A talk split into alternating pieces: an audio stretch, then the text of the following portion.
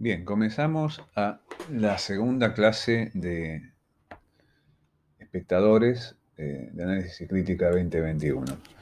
Eh, con título de sobrevivientes, nómades y mutantes, la semana pasada estuvimos eh, revisando algunas configuraciones fundamentales del espectador cinematográfico que dominaron la primera mitad del siglo XX.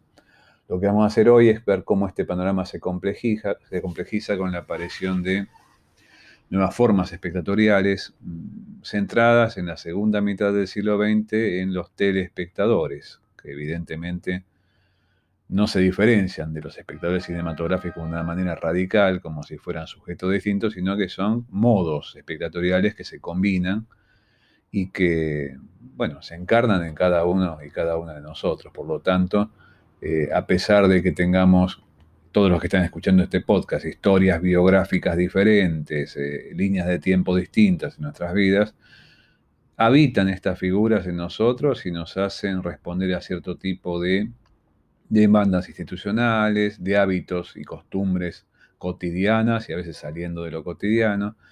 Y en fin, eh, se van también ligando con algo que va a asomar en las últimas décadas del siglo pasado y el comienzo que llevamos estos 21 años del siglo XXI, con algunas prácticas espectatoriales especialmente complejas que tienen que ver con nuestra forma de uso, por llamarlo sencillamente, de los nuevos medios, que a veces nos propone justamente bajo la figura del usuario, que a veces desafía la figura tradicional del espectador, pero que por momentos uno empieza a sospechar que más allá de una lógica de uso, donde el usuario siempre parece estar en contacto con alguna herramienta, ¿no? alguna máquina no demasiado compleja, disponiendo ciertas cosas a su voluntad, se invierten las relaciones y estos usuarios que somos nosotros empezamos a ser casi utilizados en sentido inverso. En lugar de ser usuarios que manejan herramientas, pareciera que fuéramos ellos moldeados o manipulados por las configuraciones complejas con las que estamos conviviendo.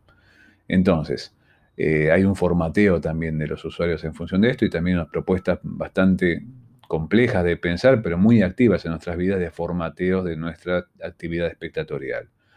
Algunas de las cuales, para usar una palabra que está muy en el candelero actualmente, están eh, hiperactivas en cuestiones como, por ejemplo, en nuestro audiovisual conectado con un mundo de plataformas, los algoritmos que regulan la oferta que se nos, se nos brinda permanentemente y cierto tipo de diseño de un perfil de usuario que evidentemente está cada vez que uno eh, utiliza estas plataformas, utilizándonos también a nosotros como proveedores de datos y como incluso candidatos a ser formateados, modulados por este perfil hipotético que propone el algoritmo. ¿no? El algoritmo es un sistema de decisiones que se basa en elementos recolectados del pasado para perfilar elecciones futuras. Esta cosa de creemos que esto te va a gustar.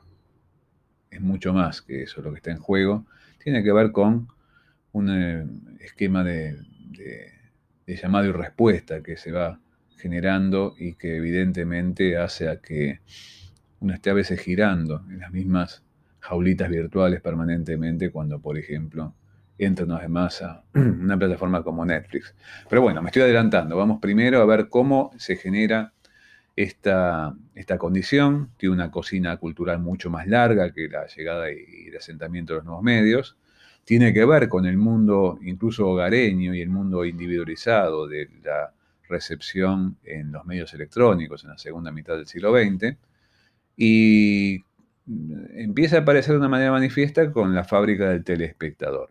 La semana pasada, repasando, vimos la figura de los sobrevivientes y los nómades, pensando en las figuras que van generándose con la llegada del cine en los primeros 20 años, el asentamiento de ese modelo tan pero tan influyente que ha sido el propio del llamado cine clásico, generado hace un siglo, pero todavía activo como una especie de referencia máxima de intensidad y de cierto tipo de optimización para eh, asistir a un discurso audiovisual cerrado diegéticamente, narrativo, guiado y ofrecido al espectador como una situación espaciotemporal extremadamente con, digamos, con continente de, una experiencia.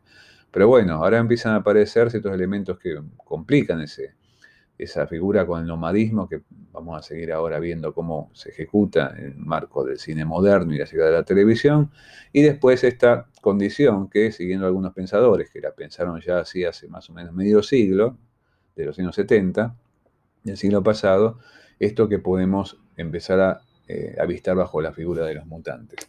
Eh, veamos después del título de la clase, en la diapo número 2, eh, algo que tiene que ver con el ascenso de la televisión en la década del 50. Una década, recordemos el final de la, de la última clase, que estuvo muy signada por la convivencia de las grandes salas cinematográficas y la famosa ida al cine popular, de, incluso varias veces por semana, para grandes poblaciones a lo largo de todo el mundo, por las salas también conectadas con poblaciones minoritarias, las salas llamadas de arte y ensayo, los cineclubes que empiezan a ascender en muchos países, por ejemplo en países latinoamericanos surgen pero como hormigueros hormigueros chiquitos pero muy influyentes en las grandes ciudades y no tan grandes ciudades de toda Latinoamérica, como también ocurre en Asia, en Europa. Y evidentemente la televisión empieza a convivir con eso como otra práctica de pantalla crecientemente instalada. Esa televisión estaba asignada en un comienzo, recordaremos cuando veíamos prácticas de pantalla, por el directo. O sea, el directo televisivo era la forma por la que la televisión ofrecía algo distinto al espectador, ver lo que pasa en otro lugar al mismo tiempo pero también hay material de stock, en el sentido de que la televisión también necesitó rápidamente lo que llamamos popularmente enlatados, esto es, por ejemplo, ficciones que se sirvían para programar en los momentos donde la televisión en vivo era muy cara y se suponía que no había tanta gente después del prime time, del horario pico, y bueno, pasar películas. Entonces, de pronto los stock de los grandes estudios de Hollywood y a escala global, las latas cinematográficas empezaron a probar los canales de televisión. Y mm, pocos años más tarde comenzaron a diseñar una nueva forma de ficción ya de factura y tecnología cinematográfica, pero de emisión televisiva, que fueron las series televisivas. Esto pasa en la década del 50. O sea que hay por un lado una propuesta de contacto continuo, donde los eventos espectaculares, las noticias, los shows periodísticos, los shows musicales, los programas deportivos, los espectáculos de charla, los talk shows, los noticieros, todos tienen que ver con lo que está pasando en ese momento en el piso televisivo o en exteriores y yo me entero en casa. Pero además están los enlatados. Eso que sabemos que se está emitiendo en la televisión, pero que viene de algo que está guardado durante unos cuantos años, fue hasta la década del 60 aproximadamente en los países latinoamericanos, soporte fílmico. Luego se empieza a convertir eso en toda una historia conectada con el soporte en cinta magnética, que si bien está disponible en la mitad de los años 50, en la videograbación, empieza a sentarse de una manera ya como una disponibilidad común a fin de los años 50, principios de los 60, en las distintas emisoras, que eligen, bueno, vamos a conservar este programa en cinta magnética y no necesariamente eh, telefilmarlo para conservarlo en fílmico, ¿no? que era la única opción hasta bien entrada la década del 50. Si querés conservar la programación televisiva, gracias que tenemos justamente de la televisión de esa época registros fílmicos y por eso a veces nos podemos contactar con algunas grandes producciones de aquel momento, de la televisión americana, europea, eh, registradas en fílmico y conservadas en fílmico. Luego viene la historia de la conservación en cinta magnética, que es una historia a veces bastante cruenta porque se ha perdido muchísimo por la inestabilidad, no solo de las, de, las cintas como soporte, que sería hasta un problema secundario,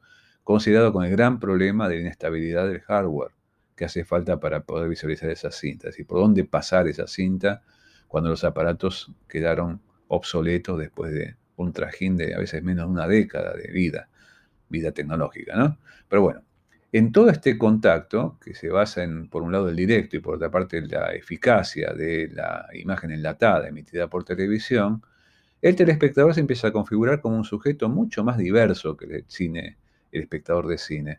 Es decir, es un sujeto que hasta hace cosas frente a la televisión mientras está la televisión prendida y ve televisión.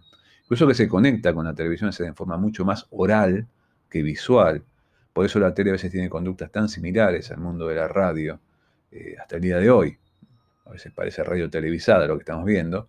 Pero bueno, evidentemente el cordón umbilical que nos liga con la tele es más de orden oral, verbal, que visual. Si bien la imagen es importante, la imagen admite una conexión eh, esporádica, podés comer viendo la tele. Es más difícil comer viendo una película cinematográfica, aunque se pase por la tele, pues te pide que te mires mucho más en la pantalla. Pero un programa televisivo admite que uno de pronto es más, hay programas televisivos con gente comiendo, que son vistas por gente comiendo, pero bueno, mucho más lábil, mucho más volátil, mucho más, si se quiere, intermitente. Y la densidad viene por el lado de lo verbal, de lo oral. En la placa 3 tenemos un set de relaciones que tratan de desmentir una presunta rivalidad brutal entre los dos ámbitos, como si fuera una guerra a ver quién iba a sobrevivir, tipo, este pueblo es demasiado chico para los dos, nunca fue demasiado chico para los dos el pueblo audiovisual. De pronto la televisión y el cine compartieron de movida, desde sus propios arranques de convivencia, eh, si bien hubo conflictos, sin ninguna duda, esta cosa de quedarte en casa o andar a la sala de cine, pero negociaron permanentemente. Esta cuestión de los contenidos del cine, siendo televisión, fue muy temprana y muy productiva. La gente empezó a ver contenidos cinematográficos películas concretamente y hasta revivir experiencias cinematográficas con todos los bemoles del caso con la pantalla televisiva. Y transacciones. No tanto préstamo de personal, de profesionales, de técnicos, eh, de artistas en términos de actores y actrices, sí, un poco más, pero normalmente la parte profesional y, y técnica estaba mucho más conectada en la televisión de los primeros tiempos con el mundo radial. Y en cuanto al cine, empiezan a aparecer más poderosamente ligadas en el mundo, decíamos, de las series televisivas, que empieza a tomar forma a mitad de los años 50. Pero sin ninguna duda, las hibridaciones entre cine y televisión empiezan a ser extremadamente vigorosas en la medida en que aprovechan también las hibridaciones que son constitutivas, hibridaciones del cine por un lado y la tele por otro. Por lo tanto, como son, como vimos en clases anteriores, dos medios híbridos por configuración, o sea, más allá de las políticas de especificidad identitaria de cada medio, están hechos con pedazos de cosas que vienen de procedencia diversa, como si fueran piezas de bricolage. Eh, se permiten justamente, eh, son transformers en cierto sentido, ¿no? apelando a la, clásica figura de, de, la ficción contemporánea. Uno ve que se pueden modelar cosas con pedazos de uno y pedazos de otro, y evidentemente esto dio lugar, por ejemplo, eso porque es muy importante en nuestro concepto de ficción contemporánea en el mundo de las series, lenguaje cinematográfico, producción cinematográfica, emisión televisiva y juego con el telespectador que está como a media, asistiendo a una ficción que por una parte le pide ciertos elementos provenientes de sus posicionamientos y actividades de espectador espectadora cinematográfica y por otra parte tiene como una densidad más volcada, por ejemplo, al poder del guion, el impacto de lo verbal, a lo que los personajes se dicen. El autor empieza a figurar del lado del showrunner, el que dirige todo el proceso de la serie, es alguien más conectado con la figura de guionista, y los directores van cambiando, o sea, se desplaza el peso de lo autoral de los directores cinematográficos a los guionistas televisivos y productores, evidentemente, etcétera, etcétera, etcétera. Y en la fabricación del telespectador, hay un proceso llamativamente complejo que tiene que ver con que es una figura eh, mucho más adepta a tomar posiciones cambiantes en el curso de su contacto con este electrodoméstico que es la tele en casa. En el siguiente bloque vamos a ver algunos rasgos de esto buscando en algunos de estos rincones que nos permite la arqueología medial. en la diapo 3 vamos a encontrar algunas huellas interesantes de estas transacciones, conflictos, negociaciones y una productividad conjunta de ese mundo audiovisual que empieza a ser más complicado que el mundo donde dominaba únicamente el cine.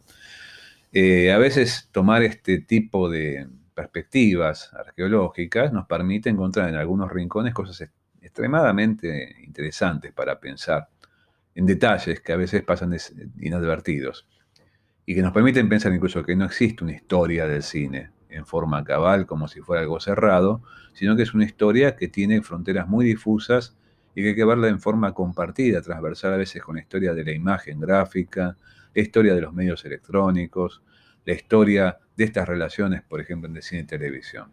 Veamos en la diapo número 4, eh, el número 1 de una revista, tal vez la más influyente en la historia del cine, que es Calle du Cinema. Calle du Cinema en el número 1, que lo vemos por ahí, es de 1900, abril de 1953, si estoy viendo bien. Había que revisar año, pero sí, 50. A ver, vamos a ver aquí. No, 51. Estamos viendo aquí una película eh, que es casi como un canto de cine, de cine clásico, que es eh, el famoso Sunset Boulevard de Billy Wilder, una película de 1950, está cerca del estreno. Eh, y nos encontramos con que la revista esta es legendaria, la famosa calle de tapas amarillas que atravesó toda la década del 50. Bueno, si nosotros nos fijamos con atención, ampliando todo lo posible la diapo de, este, de este, esta tapa, vamos a ver que abajo dice, ahí la amplié yo también para poder ver, número 1, abril 1951, un año más tarde, es cuando la película esta llega a Europa, justamente se estrena, y dice en el medio, como definición de qué es esta revista que ahí aparece lanzada al público para vender en los kioscos, revista de cine y de telecine. ¿no? En francés es Revue de Cinéma y de Telecinema. ¿Por qué les interesaba a la gente de los Cahiers definir en la misma etapa de la revista, el número uno, cuando se lanza programáticamente y con una imagen emblemática de una situación de cine? Lo que estamos viendo acá es a Gloria Swanson delirándose en la película al lado de Dan Andrews en un cine cuando se ven en, su época de gloria, en el cine mudo, se las del proyector incluso, ¿no? No sé, más emblemática imposible. En la foto, pero abajo dice telecine. ¿Qué ocurre con el telecine? ¿De qué telecine se está hablando? Bueno, se está hablando del cine emitido, transmitido por televisión. En la famosa etapa histórica de los Cahiers en los años 50, uno ve que además de haber críticas y notas de cine, eh, hay algunas cosas escritas sobre televisión. De hecho, son impactantes las cosas que André Bazin, por ejemplo, escribe sobre televisión. Obviamente quedaron por fuera del famoso volumen que es el cine, pero en las obras completas uno puede descubrir un Bazin tremendamente alerta a lo que está pasando con el mundo de la programación televisiva. Y particularmente lo de telecinema es muy interesante porque tiene que ver con una sección de la revista uno la puede ver incluso en internet en los facsímiles que circulan de esta publicación de los años 50, ya liberados a esta altura. Eh, hay una sección de cine pasado por televisión, cine en TV, y donde los críticos los CAI escriben sobre las películas que ese mes van a pasar en televisión para, no solamente para hacer la crítica de lo que ya se vio, sino para alertar a la gente de que están pasando alguna cosa que tiene que ver con el cine que a ellos les importa por la tele. Entonces, muy tempranamente, veamos ustedes, vean ustedes que estamos hablando del comienzo de la década del 50, estamos viendo que esta revista está muy atenta a cómo el cine no solamente se ve en la sala de cine o en la Cinemateca Francesa o en los cineclubes, en fin, donde uno podría decir, bueno, la muy intensa cultura cinéfila parisina en ese momento, sino que también está viéndose en la televisión francesa y pasa por la tele y pasa bien rápido. Por ejemplo, son años donde ya el cine del neorrealismo italiano está entrando a la pantalla de la televisión francesa. No era raro que alguien prendiera la televisión en 1950-51 estuviera viendo de pronto ladrones de bicicletas. Eh, y esto pasaba lo mismo en la, televisión estadounidense. También pasó lo mismo cuando empezamos a tener televisión nosotros en Argentina. Y uno en los años 60 podía ver de pronto producciones de un par de años antes, cinematográficas, pero ya no servían para pasar en la sala de cine, la cinemateca tal vez no le interesaba demasiado y bueno, uno podía encontrar ahí eso ya volcado a una difusión televisiva. Esto es interesante porque, claro, nadie sabía bien qué hacer con el nuevo medio que en esos años era la radio y tenía que encontrar un perfil. También se exploró, mucho, cosa que es algo que copa de una manera impactante a, en aquel momento joven Francis Ford Coppola hacer ficciones en vivo en los televisivos y emitirla como si fuera un cine en directo a las casas, experiencia de la cual es heredera, por ejemplo, la actual actividad de Copa en los últimos 6, 7 años, del 1915, perdón, 2015 en adelante, eh, que está haciendo la Universidad de California, hacer experiencia de cine en directo. Y bueno, entre las cosas que se intenta hacer con la tele es, bueno, no convertir únicamente en una posibilidad medial eh, doméstica. En la diapo 5 tenemos otro caso muy interesante, que es el intento de hacer de las salas de cine eh, salas de televisión. Este concepto de TV Theater, salas televisivas, acá esto no pasó mucho de una idea que, bueno, no prosperó, pero es interesante ver que en esas ideas de pronto hay como posibilidades futuribles que después fueron abandonadas, pero que pueden haber marcado otras fronteras para el medio. ¿Qué se pensaba en ese entonces? Las salas de cine estaban bastante, bastante complicadas en cuanto a asistencia al comienzo de los años 50, si estaban en centros urbanos, particularmente en los centros de las ciudades, porque la gente empezó a migrar a los suburbios, entonces las, las salas de centro empezaron a estar en crisis de asistencia. Entonces pensó, bueno, ¿por qué no hacer estas salas algún lugar como para que tengamos televisión de eventos, por ejemplo, musicales, deportivos, y que la gente pague una entrada para ver, por ejemplo, la final del Gran Tazón, para ver una sesión de ópera en Nueva York, a pesar de que de golpe estés en una ciudad muy alejada de Nueva York. Y bueno, la idea es ofrecer una gran pantalla, un formato, ahí se ven, esta es de una publicación de, tecnología de la época, Radio Electronics, y uno ve ahí la propuesta de hacer emisiones en cañón de proyección video, de formato con dimensiones cinematográficas, pero evidentemente procedencia televisiva, con tecnología televisiva, en color, porque pensemos que en ese momento está desarrollándose el primer sistema de color que hubo en el planeta, que es el NTSC, que se puso a punto un año más tarde, en 1953. Esto está hablando de algo que es posible, pero no existe todavía una manera eh, ofertada en el mercado. O sea, es invención, pero todavía no es innovación en el mercado. Y lo que se está viendo ahí es un set de posibilidades de eventos transmitidos en directo de lugares donde ocurren, un set televisivo, un campo deportivo, etcétera, a cines en una red de cines eh, muy selecta que transmiten esto en vivo. Fíjense, es una dimensión distinta al vivo televisivo doméstico, pero que trata de aprovechar, exprimir al máximo el vivo televisivo para ponerlo en las salas. Esto es como una red de emisiones en vivo de acontecimientos espectaculares, justamente eh, de cuerpo presente, del ámbito deportivo, musical, artístico en general. ¿no? Bueno, no obstante este tipo de intenciones y de invenciones que quedaron ahí a mitad de camino, la tele se perfiló en la década de 50 en los países del primer mundo y en países como los nuestros, en América Latina, una década más tarde. Si bien había en los 50, pero un mercado muy incipiente, el, doméstico televisivo en Argentina, por ejemplo. Había un canal emitiendo, que era la televisión pública, el Canal 7.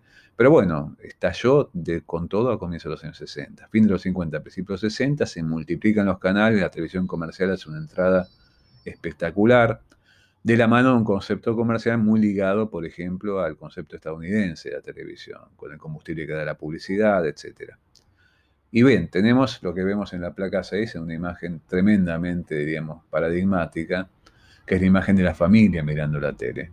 Ahí tenemos una familia tipo, con dos jovencitos que son los hijos un poco grandes, podrían haber sido más pequeñitos, pero bueno, los hijos adolescentes parece ser ahí, papá y mamá, todos juntos con la tele.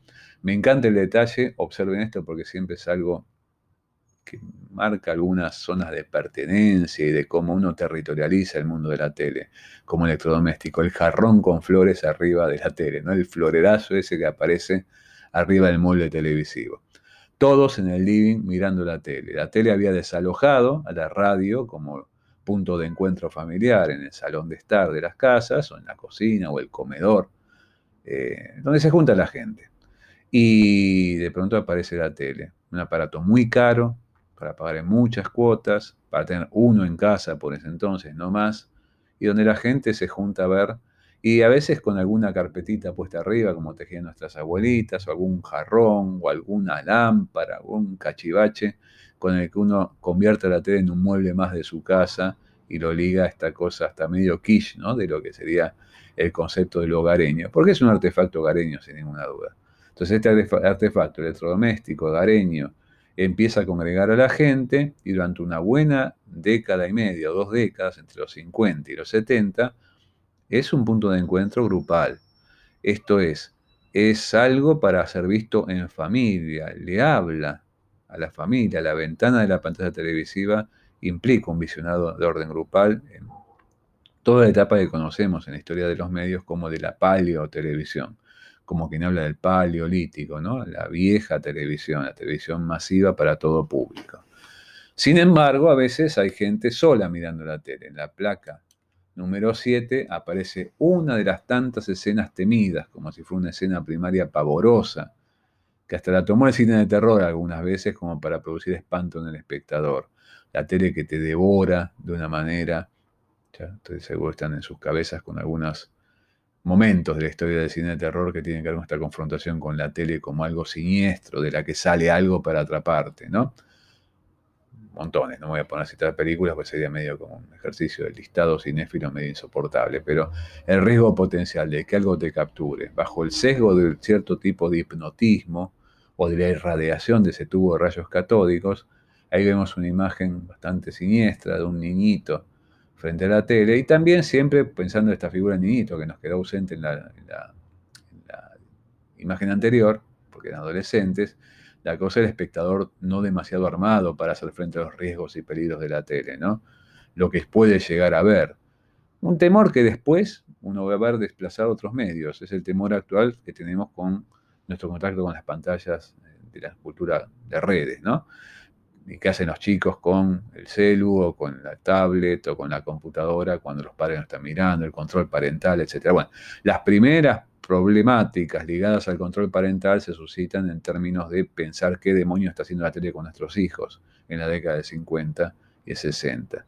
Un riesgo a veces tanto más imaginado que real, pero muy activo en padres, maestros, gente preocupada. Y muchos chicos que están mirando la tele sin demasiado control de los padres y de golpe, como le, pareció, le pasó a, muchos niños de, mi, generación, viendo cosas que no debían y convirtiéndose en cinéfilos tempranos, por ejemplo, viendo cosas como Psicosis de Hitchcock, que un niñito de 8 años no tendría por qué ver, pero bueno, por suerte, en mi caso me generó una especie de cinefilia patológica temprana de la cual soy resultado. Ahí hay un montón de películas más vistas por la tele, más allá de que los padres vigilaran. Porque aparte los chicos sabemos, se quedaban quietos delante de la tele, eso era bueno para decir, estamos teniendo la situación controlada. Pero bueno, en el siguiente bloque vamos a seguir viendo algunas consecuencias de estos telespectadores como sujetos diversos, polifacéticos, múltiples, inestables, etc. Bien, nosotros tenemos en ese momento ya eh, un espectador que iba a salas de cine y en casa veía televisión. Un espectador que ya tenía como una vida ligada a dos pantallas, no era poca cosa. Pero el espectador especialmente problemático, porque frente a la pantalla televisiva, la pantalla hogareña, ese artefacto que le ofrecía muchas cosas diferentes a lo largo del día y que la consigna era incluso que se apagara poco, ¿eh? que sirviera para estar prendido todo el tiempo, aparecían posibilidades de manipulación. No tanto la manipulación de los espectadores por parte de la televisión, eso que se temía cuando yo estudiaba años 70, bajo el rubro de los efectos de los medios sobre los espectadores, como si fueran elementos que irradiaban algún tipo de influencia benéfica o maléfica sobre los espectadores, sino una manipulación en sentido contrario, lo que tenía que ver con las actividades de los espectadores sobre el medio. Claro, con la vieja televisión, la paleotelevisión, la manipulación posible del artefacto era bastante limitada. Aprender a apagar, cambiar volumen, controlar la imagen que a veces era una peripecia y cambiar de canal. Pero resulta que algo de eso empezaba a gestarse de una manera muy llamativa en cuanto al control del tiempo y el espacio, no solo de la programación, sino cierto tipo de domesticación del artefacto por parte del espectador.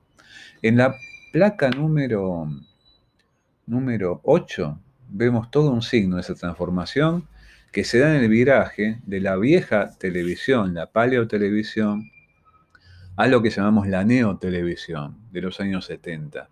Una televisión que ya está cableada, a veces no solo emite los canales de aire, limitados, pocos para todo el mundo, sino canales más pormenorizadamente programados, de acuerdo a ejes temáticos, para distintos públicos, que nos va a brindar la televisión por cable. Esto se asenta en los países del primer mundo en los años 70 y en nuestros países más bien en los 80. Pero además a la tele se, se le empieza a ver como un artefacto más versátil en la medida que se la puede enchufar con otro tipo de aparatos. Se la puede conectar no solamente a la electricidad de la antena para que emita señal, sino por ejemplo una consola de juegos y podés jugar con la pantalla televisiva y una consola de videojuegos que empiezan a verse en el primer mundo también en los años 70 de una manera sistemática.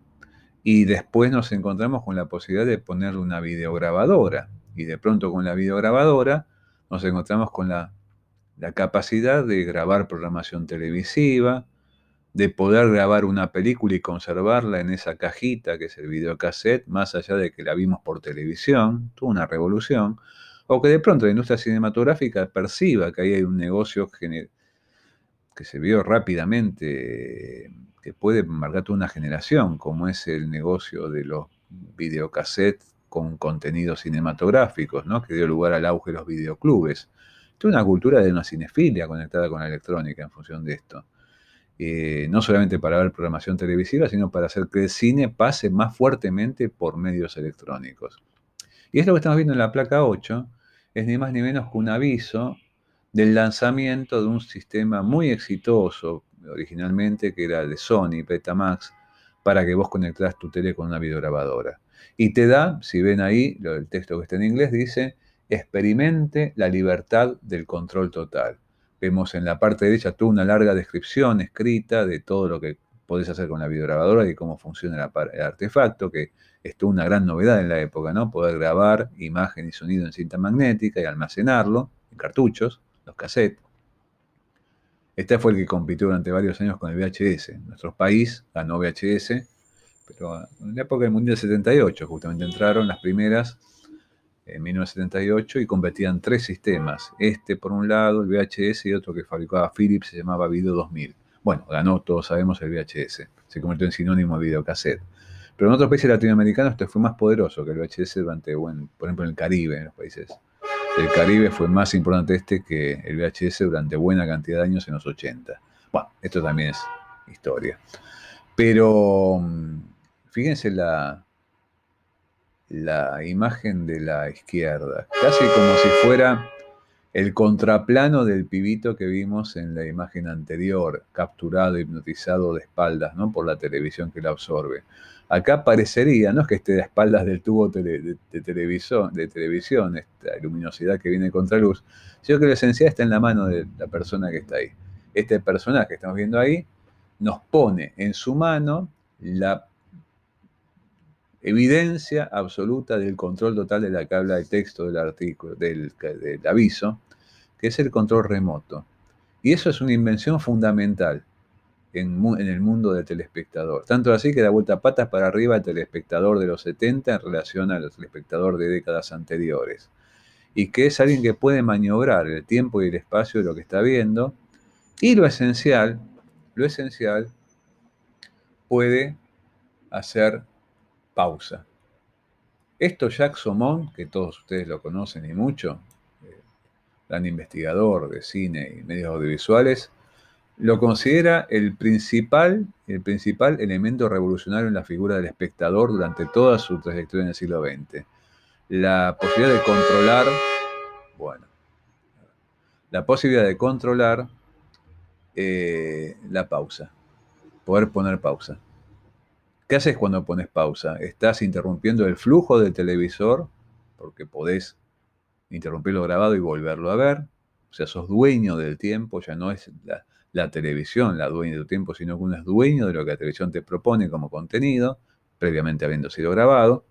Y si estás viendo, por ejemplo, una película en un videocassette, poner pausa implica interrumpir ese contrato eh, tácito entre el cine y su espectador, que es dame tu tiempo, te propongo un espacio y este tiempo va a ser el tiempo de la visión de la película. Esta idea de interrumpir, poder hacer pausa también implica poder congelar la imagen, algo que muy rápidamente las videograbadoras van a poder ofrecer al espectador cuando ofrecen sistemas de cuatro cabezales, en fin, esto es todo tecnología muy vieja, pero tal vez algunos de ustedes recuerden que las videograbadoras más sencillas solamente podían reproducir, pausar y bueno, pero cuando empezamos a ver las videograbadoras con cuatro cabezales, permiten optimizar la pausa para que quede bien, pero bien fijo casi fotográficamente la imagen, congelada. Puedes hacer cámara lenta, puedes retroceder en cámara lenta, puedes avanzar en cámara lenta, corres el riesgo que se trabe todo adentro, pero bueno, el juego era peligroso y excitante a la vez. Podés empezar a ver de otra forma la imagen cinematográfica manipulándola, como si fuera ojeándola, entre comillas, deteniéndote de pronto en un fotograma, haciendo que ese frame jugara a contemplar un fotograma como si estuvieras mirando una moviola. Obviamente era muy imperfecto lo que se conseguía, pero era toda una aventura gigantesca para alguien que solamente hasta ese momento podía haber visto televisión transmitida en casa o una película siendo proyectada en una sala con un proyectorista en el fondo en la cabina que le daba a los carretes de punta a punta. Entonces, esta gran novedad fue una innovación radical y hizo del espectador un personaje mucho, mucho más intenso y complicado, lo que queda eh, especialmente, por ejemplo, evidenciado en la famosa cultura del zapping, que enloqueció a tanto publicitario, ¿no? Se me fugan en la tanda, ¿qué hago? Y bueno, pero el zapping permitió un montón de cosas muy interesantes en las culturas espectatoriales de las últimas décadas del siglo pasado, haciendo con la tele un montón de maniobras que desafiaban esa exigencia típica de la tele de quédate mirando el canal, no te muevas, lo que creo que hasta el día de hoy decía Mirta Legrand y tal vez diga ahora su nieta, ¿no? Pero bueno, esto es interesante porque es un fenómeno eh, extremadamente complejo de pensar y muy fácil de vivir. Ahora, también tiene una cocina muy larga, como podemos ver en la placa número 9, que es una historia pequeñita pero interesantísima de los tratos nuestros con ese artefacto que es el televisivo, que es la historia de los controles remotos. Yo ahí seleccioné simplemente dos de una larguísima historia previa al mundo de los años 70 y 80, cuando el remoto se empieza a convertir en un arma poderosa en manos del espectador, ¿no? Y algo terrible si te lo llegas a perder. Vieron que cuando uno pierde un remoto de un televisor, hay una angustia existencial terrorífica. Hasta que no se encuentre terremotos, no podés ver televisión. Pero bueno, eso comienza en los años 40. Lo que están viendo a la izquierda de esa placa número 9 del PowerPoint es el primer control remoto televisivo. Súper rústico, ¿no? Eh, ni siquiera era inalámbrico. Tenía un cable de varios metros, se conectaba con la tele y se llamaba, parece una esas campanitas para llamar a los conserjes, ¿no? O un timbre. Bueno, lo que ofrecía era una función sola. Se llama Telezoom. Y el Telezoom lo ofrecía una marca llamada Garod, una marca que era muy importante fabricante de televisores de esa época, 1948. El Telezoom de Garod te ofrece que cuando uno pulsa ese pulsador que ves en el medio de ese aparatejo de baquelita, eh, agrandes la parte central de la pantalla. Entonces te ofrece hacer un zoom. En lugar de estar viendo toda la pantalla, es como que selecciona como un efecto lupa la parte central de la pantalla y te hace que esa parte central de la pantalla ocupe todo el campo del tubo de rayos catódicos. Y es como una opción de miras de lejos, miras de cerca. Miras de lejos, dos opciones nada más, no es un zoom progresivo, simplemente es opción A y opción B. Pero es útil, ¿para qué? Porque las pantallas en ese momento son muy mezquinas. Pensemos que una pantalla de los años 50 tiene 17 pulgadas, 20 pulgadas, no pasa mucho las 20 pulgadas. Algunos grandes tubos de rayos catódicos de esa época que son como, uy, qué grande la pantalla de televisor que conseguimos, te ofrecen pantallas de 24 pulgadas. Y todos con ese efecto medio burbuja, a veces un redondel perfecto, a veces disimulando que son redondos, quieren empezar a parecerse una pantalla de 4 tercios cinematográfica, pero no lo logran del todo. Toda una aventura para que la pantalla televisiva emulara el formato de cine. Bueno, otra forma de ver que esa presunta rivalidad también tiene que ver con una alta exigencia de compatibilidad.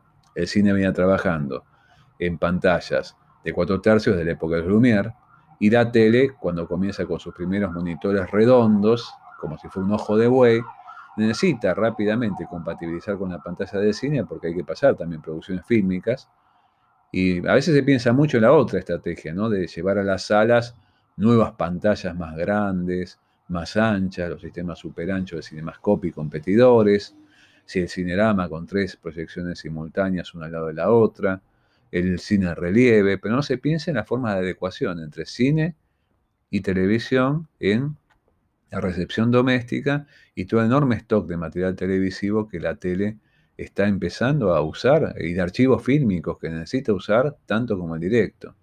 Y en la parte de la, derecha, perdón, vemos ahí un famoso, muy famoso eh, control remoto, cuyo inventor murió hace no muchos años, que es el famoso Flashmatic de la empresa Zenith.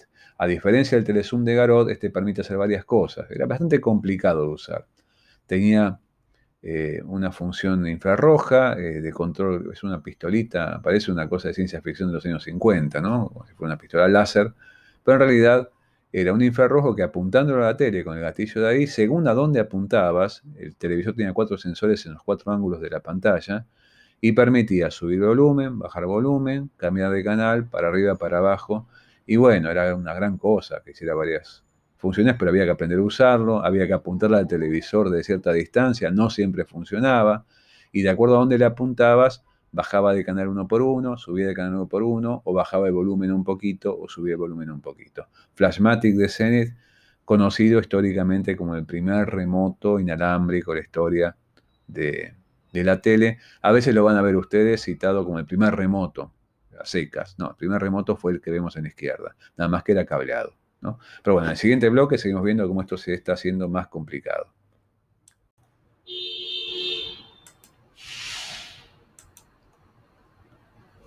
Bien, mientras estamos viendo todas estas complejidades que tienen que ver con la convivencia entre pantallas electrónicas, pantallas cinematográficas, son contextos de recepción hogareños, contextos de recepción en sala, movilidad de un espectador de un lado para otro, se desarrollaba, que es algo que vamos a trabajar más en la materia de cuarto año, teorías del audiovisual, pero aquí vale la pena citarlo, la famosa teoría del dispositivo cinematográfico, que intentaba pensar al espectador. Esa teoría del dispositivo es interesante, se desarrolla al comienzo de los años 60 dentro de páginas, por ejemplo, como el Caído Cinema y otras revistas, luego entró la academia con toda la universidad en la década siguiente, y pensaba, claro, la figura del espectador y sus actividades, que en aquel momento se llamaba la posición del espectador, bajo el paradigma de la sala oscura, que era, claro, muy poderoso y tenía que ver con toda una historia de los, cinematográficos de todo el siglo XX.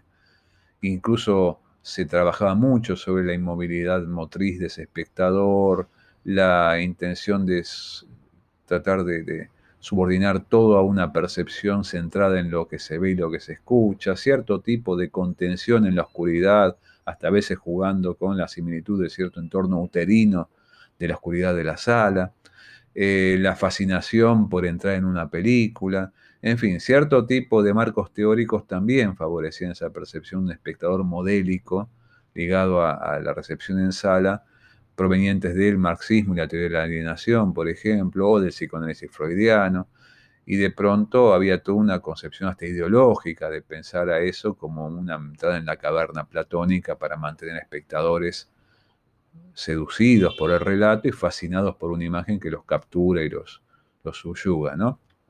pero era bastante curioso.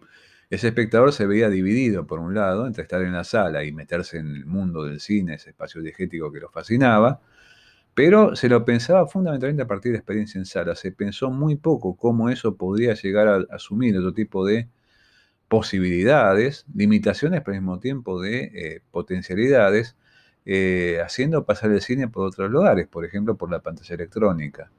¿Y qué pasaba frente a esa pantalla electrónica cuando también uno negociaba con ella en espacios domésticos?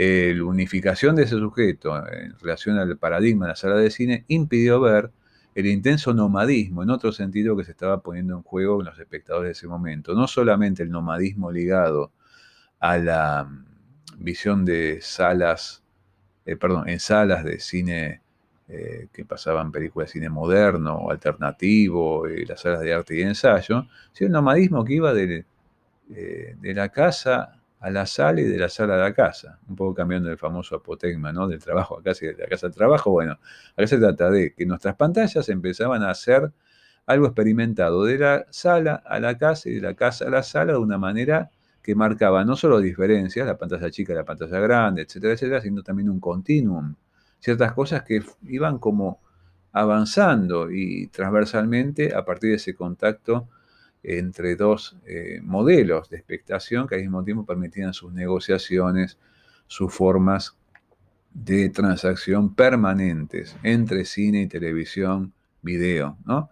Pensemos que el video ya como elemento tecnológico y como práctica muy popular conectado con el mundo del cine y la televisión en los años 70 y 80 modela muchas experiencias espectatoriales, por no entrar en sus usos artísticos, que también permiten, si es una práctica minoritaria, pero muy poderosa, en las mismas décadas, dar inicio a todo lo que implicó el ascenso de lo que llamamos videoarte, a lo que vamos a dedicar más adelante una unidad entera.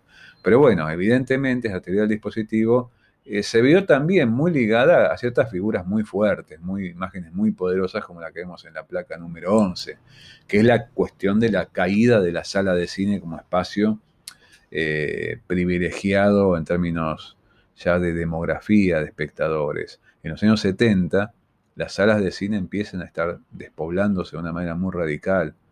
El mundo de la imagen electrónica cada vez tiene más que ver con las prácticas cotidianas de consumo de imágenes y sonidos, y las idas al cine se empiezan a espaciar, y especialmente lo que estamos viendo parece un decorado posapocalíptico, ¿no? Y lo es.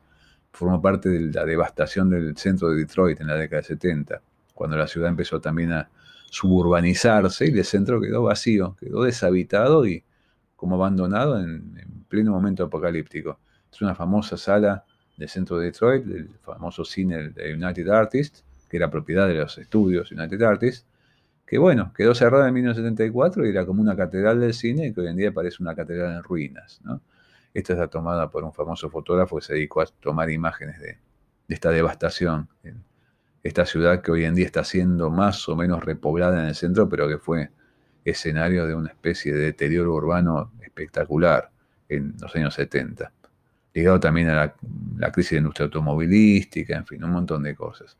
Pero bueno, esto capturó mucho el ánimo de mucha gente, intentó pensar qué pasaba con los espectadores, y se pensó erróneamente a partir de esto que el espectador de cine se caía a pedazos, o sea, ya se iba convirtiendo en otra cosa, que el espectador televisivo ganaba la partida. Sin embargo, hace 50 años de distancia, lo que uno detecta es que las cosas solamente se hizo más complicadas.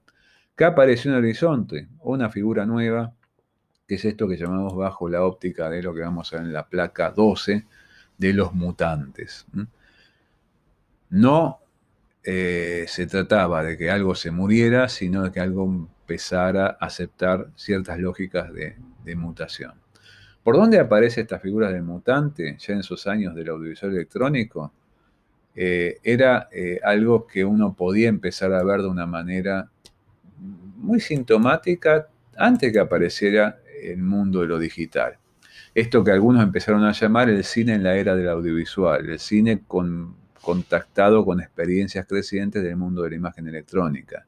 Años 70 y 80, la neotelevisión, el mundo del cine bajando la televisión por cable, al videocassette. Pensemos la tele por cable implicaba la posibilidad de ver mucho cine por televisión, más allá de que los canales de aire se dignaran programarlo. O sea, empezó a ver canales de películas y canales que producían sus producciones directamente para el mundo electrónico. Ahí aparece el mundo de HBO, por ejemplo, funcionando en su primera etapa. Y una segunda etapa, cuando tiene un gran acelerador y una especie de gran multiprocesador y, complejizador de todo esto, que es lo que llamamos el umbral digital, cuando entramos ya con todo a una virtualización, una digitalización creciente de nuestras experiencias audiovisuales desde los 90. Vamos a entrar justo en esta etapa a ver eh, esto en un sentido más detallado. Por un lado, tenemos preguntas para hacernos. En la placa número 14 aparecen algunas de ellas y cuestiones que tienen que ver con lugar, por ejemplo, cinematográfico, en las pantallas contemporáneas. En las pantallas contemporáneas, esto pusimos en singular, merecería más bien un plural, uno encuentra es al cine relocalizado en otro tipo de lugares, más allá de los habituales lugares tradicionales como la sala de cine, que supongo que nos esperarán post pandemia, y lo que implica también el hábito de ir al cine como una actividad eh, localizada ya en la memoria de muchas generaciones desde fines del siglo XIX hasta ahora. Ir al cine. Fíjense que a lo largo del siglo XX ir al cine significa no solamente ir a ver películas, sino también ir a un lugar. Se llama cine a la sala de cine. Entonces, de pronto, puede parecer una tontería decir esto, pero pensemos, llamar cine la sala de cine dice mucho. Tiene que ver con la idea de que ir al cine implica ir a un lugar y, e ir a que ahí pase determinado tipo de experiencias. Pero claro, yo nosotros no solamente vamos al cine cuando vamos a la sala de cine, sino que nos metemos en circunstancias, por ejemplo, domésticas o a veces en tránsito, en zonas muy distintas, inimaginables hace un par de décadas, cuando uno, por ejemplo, se enchufa a los auriculares y en un móvil que funcione bien y que tenga ciertas capacidades, se pone a ver una película que está, por ejemplo, emitiéndote Netflix o Movie o Amazon Prime. Y de pronto ya saben estas aplicaciones que vos vas a verlas por el celu también. Así como vas a después poder verlas en, tu casa, en una tele ya asomándote más a una posición de espectador eh, tradicional sentado a cierta distancia y no interrumpido para que te dejen ver eso entero. Pero después interrumpiéndolo uno porque se le ocurre interrumpirlo para comer algo, para ir al baño, lo que fuera, ¿no? La idea del poder de la pausa que mencionaba Omont. Pero bueno, la pregunta es así, eh, formulable en términos muy sencillos. Así como ¿dónde está el cine hoy? En muchos lugares. Eh, el cine aparece en un estado que es transicional, está evidentemente mutando. ¿Cómo mutamos nosotros los espectadores? Y una pregunta es, ¿qué clase de espectadores somos hoy? Una figura posible, que está interesante porque la diseñó un investigador llamado Rejan Dumoyel, que también ha estudiado porque es actor, el campo de la actuación, le propone llamarlos espectactores, eh, una especie de composición ahí armada con dos figuras, la del espectador y la del actor. Porque se nos compele a que hagamos cosas, que hagamos cosas frente a la película, lo que por ejemplo tiene que ver con las promesas de interactividad, es una exposición extrema de esto, ¿no? Lo que nos propone eh, Netflix cuando nos estrena Bandersnatch, el, el largometraje interactivo que estrenó hace año y pico pero también tiene que ver con la idea de actuación, que se nos propone que actuemos en el sentido que hagamos ciertas cosas frente a la película, a veces este, como si fueran llamados compulsivos, a que uno desarrolle una participación hasta física de contacto con la película para que la película te pegue de esa manera física. Es interesante que a veces se le pide eso a la película, que te pegue físicamente, antes que este sumerja una historia, como si de pronto volvieran desde otro ángulo las viejas atracciones del famoso cine de atracciones del comienzo de la historia del cine, ¿no? Y Jean-Louis Jeffer, que es un teórico y crítico muy extraño de clasificar, porque aparte es especialista en arte paleolítico, no solamente se ha ocupado de cine, escribió un libro muy importante que nos enteramos este año que se acaba de traducir en Chile. Se llama El hombre común del cine o El hombre ordinario del cine en francés y se publicó recién en castellano ahora, después de, creo que el libro, si no recuerdo más, del año 79, del siglo pasado, después de 40 años. Y en ese momento ya, ya dice, tenemos que pensar al sujeto espectador como un sujeto mutante, un sujeto que adquiere en el acto mismo de estar frente a la pantalla, no solo un perfil, sino capacidades diferentes a las que tiene cuando está viendo una pantalla. Es un, espectador que está sujeto a un estado como de cambio, y de cambio que se activa de manera, eh, digamos, circunstancial de acuerdo a cómo trata, negocia con la pantalla. No solo hace cosas frente a la pantalla, sino que la pantalla le produce ciertos cambios en su propia configuración y actividades. Y plantea esta idea, que ha sido realmente central en su, contacto con el mundo del espectador cinematográfico, en este libro llamado El hombre ordinario del cine, que el sujeto cinematográfico es por esencia, pese a las estabilizaciones que querramos pensarles, un sujeto mutante, un sujeto mucho más abierto a los cambios de lo que uno querría pensar cuando lo piensa de acuerdo a un perfil definido. Por ejemplo, de acuerdo también a cómo lo piensa Netflix cuando dice, Eduardo, creemos que esto te va a gustar. Uno como espectador resulta que no solamente obedece a lo que hizo antes, sino lo que se anima a hacer de una manera completamente novedosa cuando uno negocia frente a una pantalla. Eso es lo que el algoritmo siempre tiende a ignorar, ¿no? Siempre va a lo que supone que es lo probado, lo sabido, o lo que está apoyado en el presunto conocimiento de mis gustos. Pero bueno, eh, esto es otra historia. Vamos a ver en el siguiente bloque algunos, a ver algunos rasgos de estos sujetos mutantes, que somos nosotros.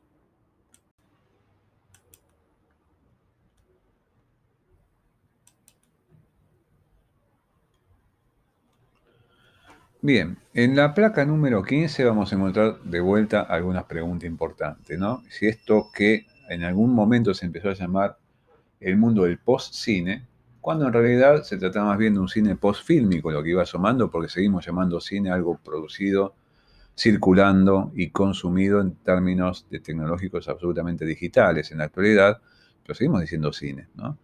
Eh, antes pensaba que uno con la caída del fílmico la cosa podía llegar a ser algo equivalente a una caída o muerte de lo cinematográfico.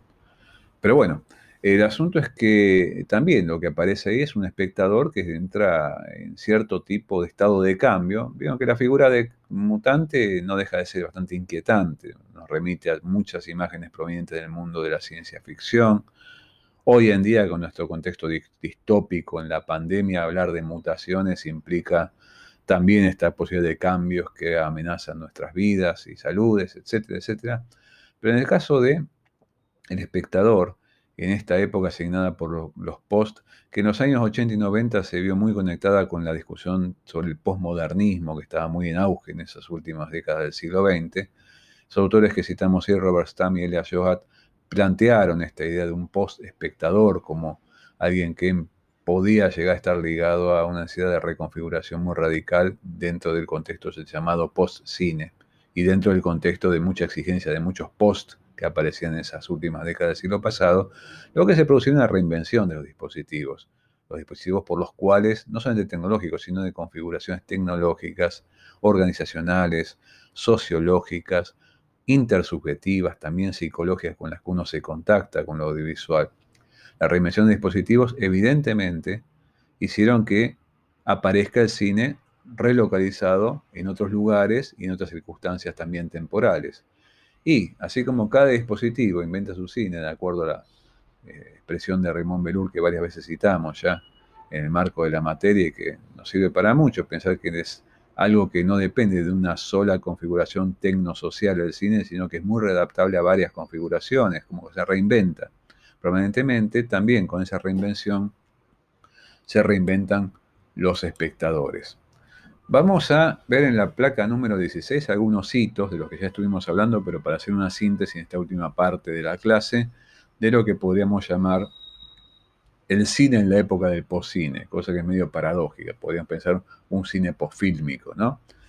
Es un complejo que tiene que ver con la acción conjunta de la tradición cinematográfica del fílmico del siglo XX, hoy en día, digamos, eh, reconsiderada y, revitalizada en entornos digitales y también a veces vuelta a filmar para conservar las, latas de un siglo más, que no está nada mal como hacen las cinematecas, el complejo armado por las tecnologías del cine y video tradicionales ya del siglo, del siglo XX, del mundo analógico, y esto que agregaron nuevos medios dentro de entornos digitales.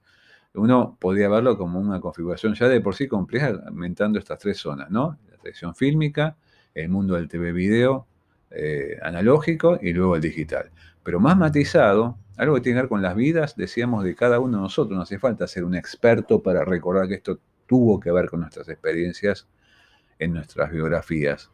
El mundo de la televisión y video hogareño, el mundo de la televisión cableada, este CATV significa, como eh, es la sigla en inglés para hablar de televisión por cable, es Community Antenna TV, el mundo del DVD, que vino a relevar al mundo del video VHS eh, en el filo del cambio de un siglo a otro, y en la última década crecientemente el stock acumulativo y la descarga de archivos digitales. Pensemos los fenómenos que tienen que ver con la creciente disponibilidad de archivos en la web, por ejemplo, desde la llegada de Internet y la capacidad de Internet con banda, ancha, permitiera la, la subida e intercambio de archivos y la descarga y la acumulación de cada uno sus discos duros, etcétera, etcétera. Todo esto que hacemos permanentemente y que a veces no pensamos tanto pero que tanto influyó en la forma que uno se contacta, por ejemplo, con la, la obra. Por ejemplo, para citar un caso de la semana pasada, de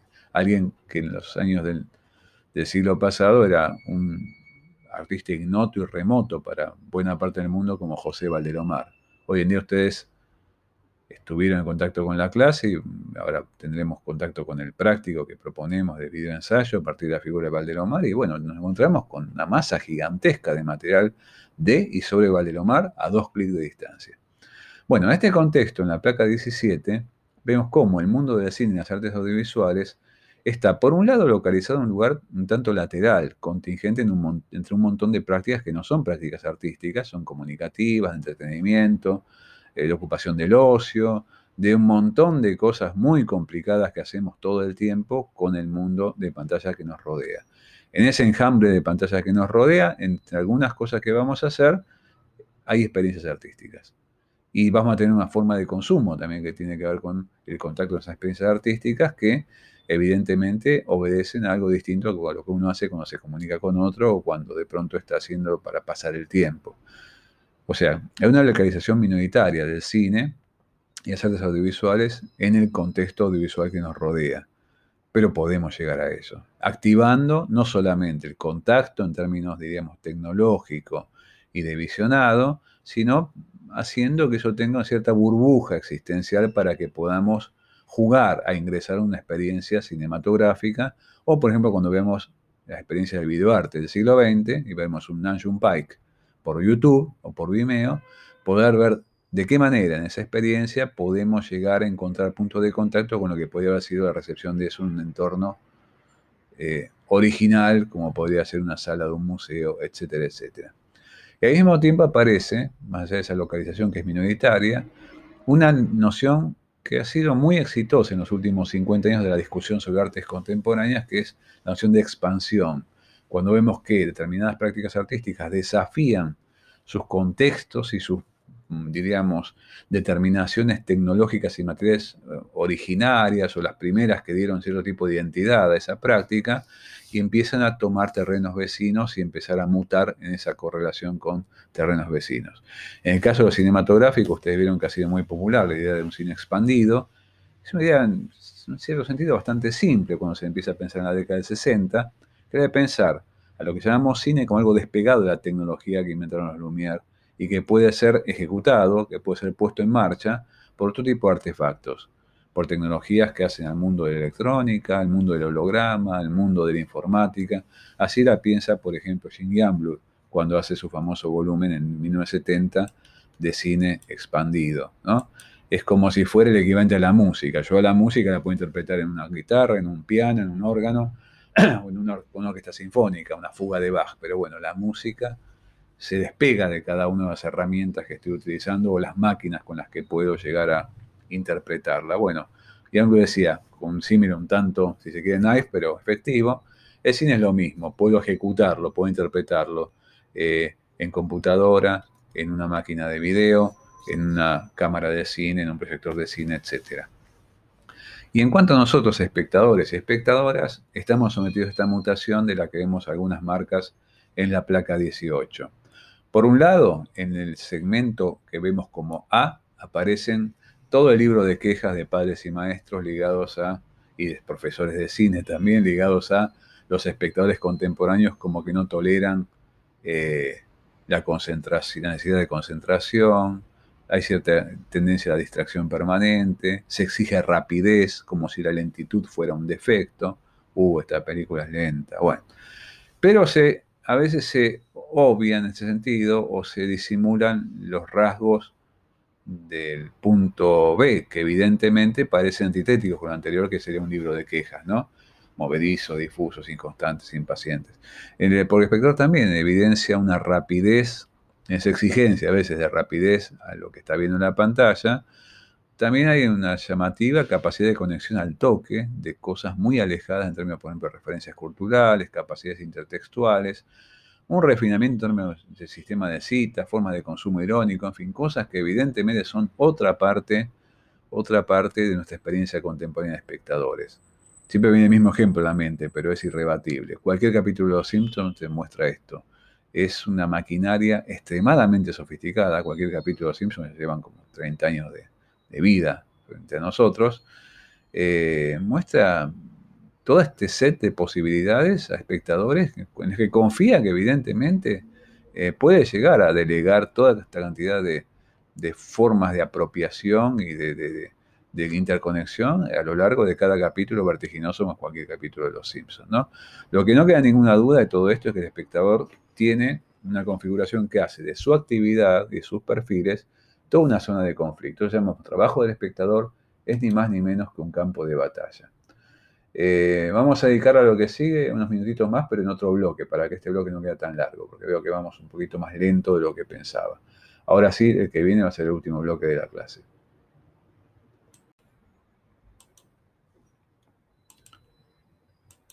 Bien, en la placa número 19 vamos a encontrar algunas cosas de las que estamos haciendo referencia ya hace un rato, pero acá quedan ligadas a algunos autores, de los cuales uno puede hacer uso para entender esto de una manera más referenciada, digamos, ¿no?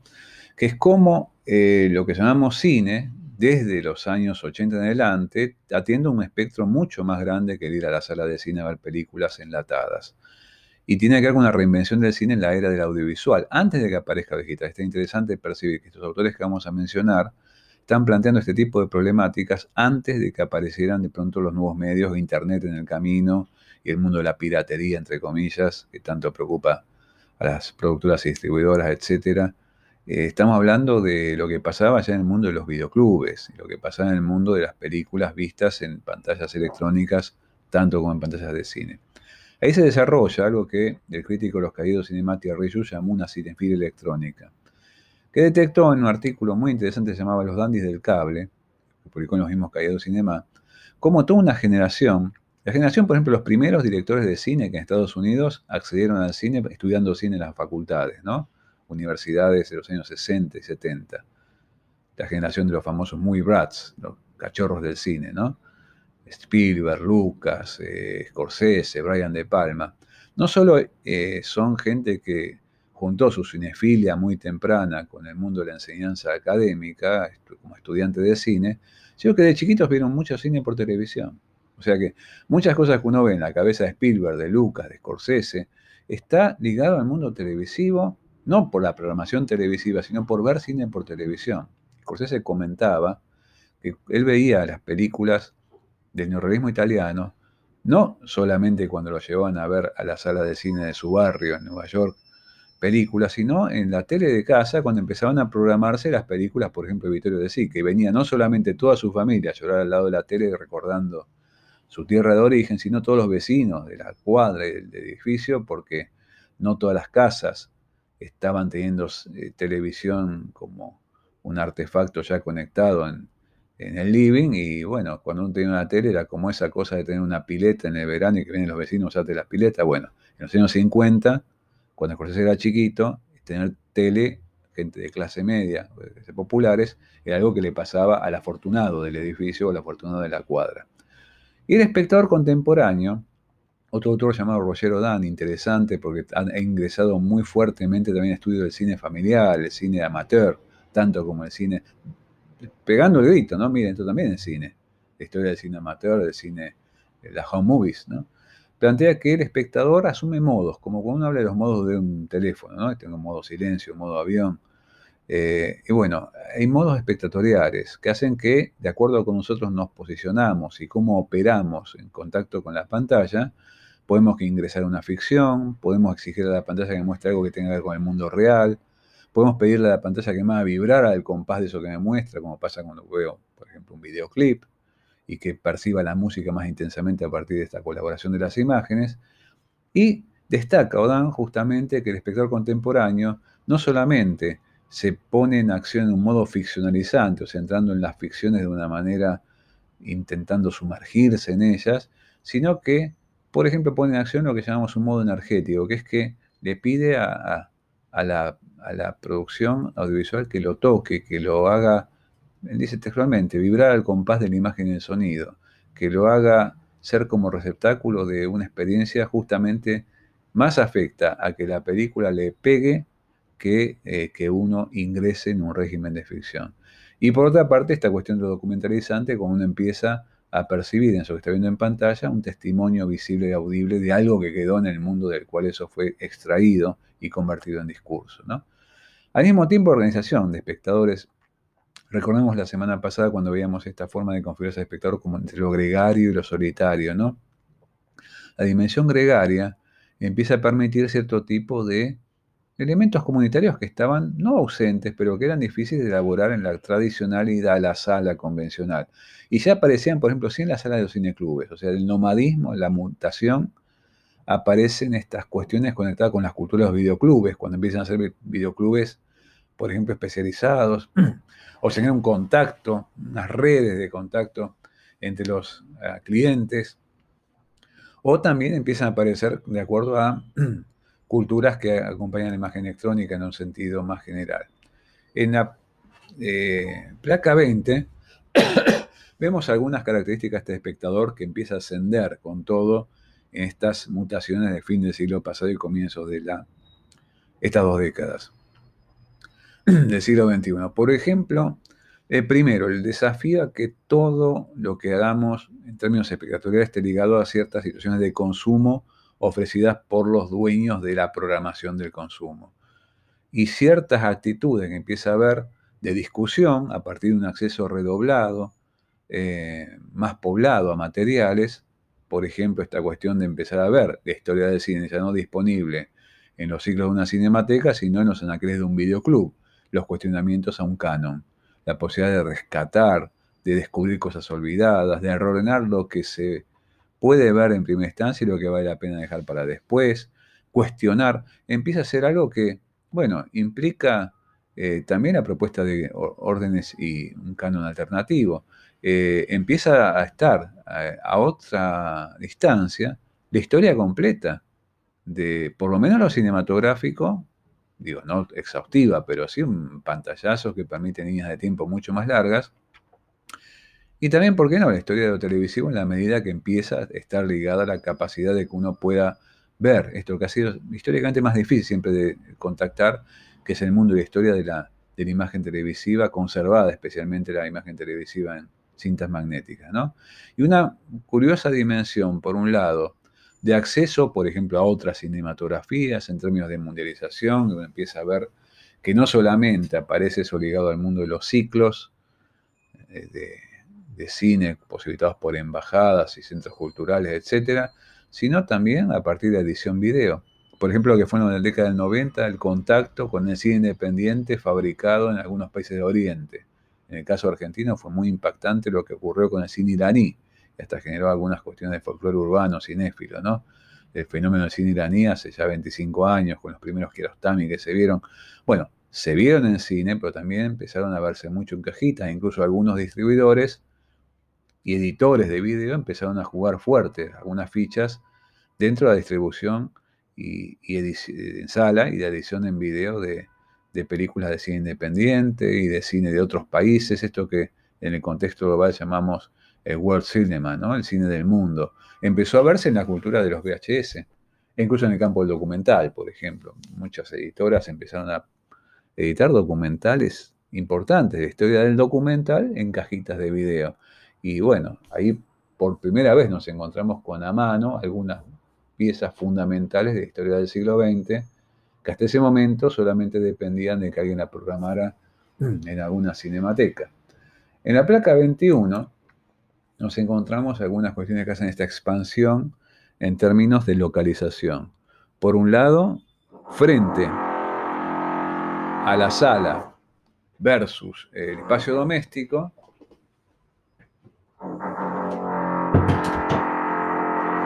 disculparán, tengo una obra en construcción al lado, pero bueno, creo que igual me escuchan con este sonido horrible de fondo. De la sala los espacios domésticos, y los festivales que fueron como reservorios en tiempo y espacio de un lugar asignado en algún momento del año y ha puesto en la agenda de cada año, que explotaron a partir de las últimas dos décadas y media, pensemos en el caso latinoamericano, la enorme cantidad de festivales que tiene justamente 20, 20 y algo de años, que comienzan en los últimos años 90, principios de la primera década del siglo XX, y también la posibilidad de que se expandan los contextos de recepción en lugares alternativos. Una nueva proliferación de cineclubes, de espacios ligados a la exhibición pertenecientes a circuitos, por ejemplo, universitarios, centros culturales, etcétera, etcétera, también animó fuertemente estas prácticas de recepción que desafían la clásica dicotomía sala comercial, con el pequeño nicho de salas de arte y de ensayo, que es comercial pero en otra escala, y espacios domésticos. Aparece ahí como otro tipo de posibilidad de expansión eh, sociocultural de lo cinematográfico y las artes audiovisuales. También, por ejemplo, las prácticas de videoarte se empiezan a ver a partir de esta lógica en la que ingresan fuertemente también, por ejemplo, los museos. Y los espectadores, en la placa 22, vemos que también empiezan a desarrollar una cantidad renovada de actividades proliferativas, por un lado, reforzando una especie de actividad crítica, ya no como algo que tiene que ver con la profesión de los críticos profesionales, sino asumiendo la crítica, por ejemplo, un universo eh, posibilitado por nuevos medios en la web o en el fenómeno que durante la primera década del siglo que estamos ahora viviendo, posibilitarlo en los blogs.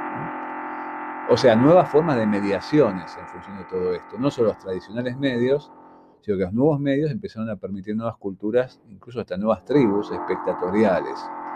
Son evidentemente culturas audiovisuales emergentes, un nuevo fandom, o sea, un nuevo dominio de fans por un lado, y nuevas fronteras para la crítica. Evidentemente acá entra la discusión también de la caída de la vieja crítica ligada a los medios tradicionales, cine, televisión, video, prensa gráfica tradicional, de kiosco, etcétera, y la forma en que esto vive de una manera distinta en el mundo de la web, los blogs. Bueno, en todo esto lo que está en juego es, sin ninguna duda, una especie de sacudón gigantesco a las jerarquías que dominaron fuertemente el siglo XX y una promoción muy poderosa de la discusión entre pares. Y con esto vamos ya a lo que sería cierto tipo de, eh, diríamos, de tránsito en la en la actualidad a lo que vamos a ver en la placa número 23, que implica zonas de intervención. Lo que estamos viendo aquí en la placa número 23 es ni más ni menos que un pequeño raconto, podríamos hacerlo todavía más específico, pero con esto nos consideramos más o menos satisfechos, de alternativas de zonas de intervención, de estos espectadores que somos nosotros, como mutantes en el sentido de estar sometidos a un cambio permanente, nuestro ADN espectatorial, por llamarlo así, por un lado en entornos físicos, urbanos, a veces de grandes ciudades y pequeñas ciudades simultáneamente, eh, en zonas de activación, en nuevos espacios eh, que heredan a las salas tradicionales, pero que hacen efecto sala, o sea, esas burbujas que son como elementos condensadores de intensidad para la experiencia, eh, que son ligadas a centros culturales, centros de arte, etcétera, etcétera, museos, con lugares consagrados al audiovisual recientemente, y esto que tiene que ver con un mundo en entornos virtuales. Los viejos sitios web de la década del 90 todavía activos, los foros, los blogs de la década que va del 2000 al 2010, las aplicaciones, el universo de descargas que también creció muchísimo en el curso de lo que va este siglo.